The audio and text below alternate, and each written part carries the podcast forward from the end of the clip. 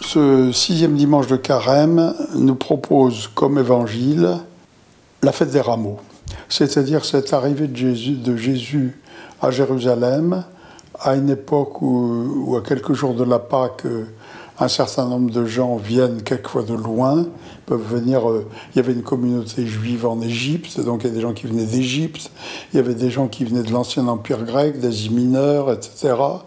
Euh, tous ceux qui pouvaient, tous ceux qui pouvaient euh, voyager longuement pour venir à Jérusalem fêter la Pâque. Et donc il y avait une grande foule. Et quand les gens ont appris que Jésus euh, venaient à Jérusalem, ceux qui étaient justement qui avaient fait eux-mêmes un voyage important, se sont mis à couper des rameaux, à couper des branches de palmiers, etc., à faire au fond un, mini triomphe à Jésus qui est entré assis sur un âne, hein, le petit, avec un, petit anon à côté, et, il est entré euh, dans une forme de gloire voyez, une, gloire modeste, hein, assis sur un âne, c'est pas, c'est pas un grand carrosse. Mais il est rentré quand même dans la gloire à Jérusalem, quelques jours avant d'être crucifié. Cette euh, proximité des, deux événements est quelque chose d'impressionnant. ça nous montre à quel point le combat entre le bien et le mal voyez, est permanent et que là on a l'impression que le, bien triomphe, hein, eh ben non. Euh, au contraire, ça va exacerber, ce mini-triomphe de Jésus va exacerber euh, la haine de ses ennemis et si vous voulez euh, favoriser la, conspiration finale qui va aboutir à son arrestation. C'est impressionnant, je trouve, de voir à quel point euh, le combat entre le bien et le mal est un combat d'une intensité, d'une puissance. Et quand Jésus nous a donné la parabole du bon grain de l'ivraie, il nous a bien averti que ce combat ne cesserait de monter d'intensité au fil des siècles. le bon grain et l'ivraie croissent ensemble et vous ne pourrez en aucun cas voyez, débarrasser euh, le bon gain de l'ivraie. Non, non. Ils vont croître ensemble. Ça veut dire que le combat euh, va augmenter d'intensité. Eh bien, il nous faut au fond, avec euh, le récit de la Passion, en quelque sorte un résumé de ce qui va être la, la, suite du combat jusqu'à la fin des temps. C'est-à-dire que nous avons à la fois, avec ce dimanche des rameaux, l'impression que le bien est en train de triompher. Et quelques jours après, euh, à cause probablement en partie de ce triomphe, la conspiration s'est nouée avec une vitesse énorme, voyez, pour aboutir à l'arrestation de Jésus euh, le jeudi et, sa crucifixion le vendredi. Impressionnant, je trouve. C'est une leçon pour nous euh, tout à fait extraordinaire. Alors, le, le, fait que Jésus ait connu cette, cette gloire éphémère, si vous voulez, euh, montre bien que le bien peut avoir dans notre monde des périodes où il est honoré, glorifié, encensé, etc. Il y a des périodes de, richesse spirituelle.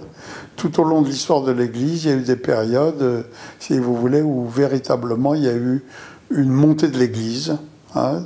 Euh, mais il faut savoir que c'est toujours fragile et précaire parce que si l'Église euh, monte à un moment dans la sainteté, ça aiguise encore plus la haine de ceux qui veulent sa mort. Et donc c'est pour ça qu'il faut s'attendre en permanence à, un combat qui monte d'intensité. On le voit bien d'ailleurs c'est une, expérience qu'on peut faire euh, déjà dans notre vie. Et puis si on regarde l'histoire, on s'aperçoit que c'est effectivement quelque chose qui est arrivé un certain nombre de fois, où il y a eu des alternances, si vous voulez, de périodes où vraiment on a l'impression que l'Église euh, étend son règne. Pensez par exemple à cette période du 19e siècle qui a vu les missions euh, prendre une dimension extraordinaire, et en même temps, c'est une période où l'athéisme euh, euh, a grimpé et qui annonce 1905 hein, l'anticléricalisme virulent, etc. finalement, c'est à quoi? Quelques dizaines d'années près, à la fois l'extension du royaume de Dieu par l'élan missionnaire et en même temps la violence euh, qui va déferler contre l'Église euh, à la période de 1905. Voilà, c'est une leçon, euh, c'est une leçon douloureuse, mais c'est la leçon de la vie finalement. Et le fait que pour Jésus, il y ait que quatre jours entre son arrestation, enfin quatre ou cinq jours entre son arrestation et ce triomphe de Derameau, c'est pour nous rappeler en permanence cette leçon-là. Dans Val il y a beaucoup de, on voit beaucoup de gens, vous voyez, qui sont très frappés par ce triomphe.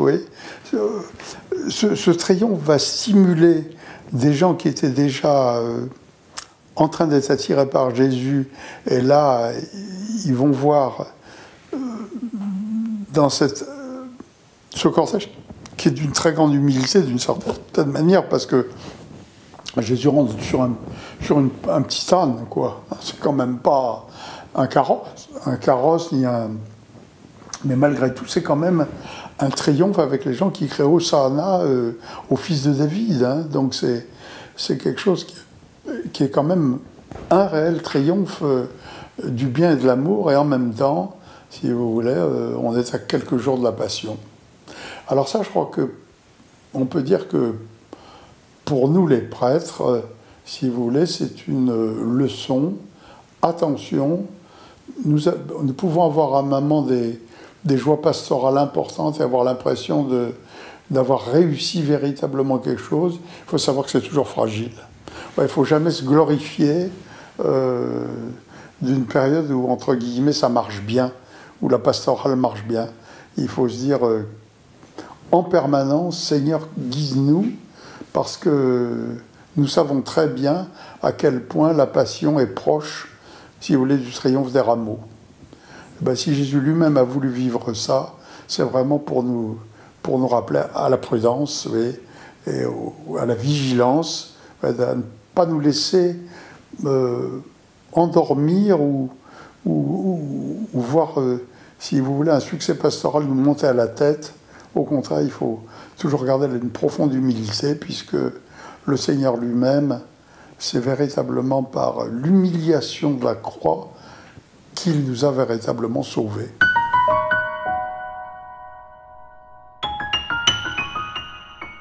Bah, la clé de cet évangile, c'est justement que l'humilité, c'est véritablement la, la, vertu qui ouvre la porte aux trois grandes vertus théologales de la foi, de l'espérance et de la charité. Ce qu'on trouve sur le fronton de, de, de Conques, si vous voulez, on voit la petite fille humilité qui ouvre la porte à la fois l'espérance et la charité. Il faut jamais euh, quitter euh, l'humilité. Si vous voulez, le plus grand péché, c'est l'orgueil. C'est ce qui a perdu euh, Lucifer, mais c'est quelque chose qui est toujours un danger qui nous guette. Attention, attention à l'orgueil, attention à la vanité, attention à jamais, ne jamais confondre si vous voulez, un, succès euh, réel, vous voyez, avec, avec euh, un état acquis, vous voyez, de, de triomphe pastoral. Il euh, faut être extrêmement prudent dans ce domaine-là.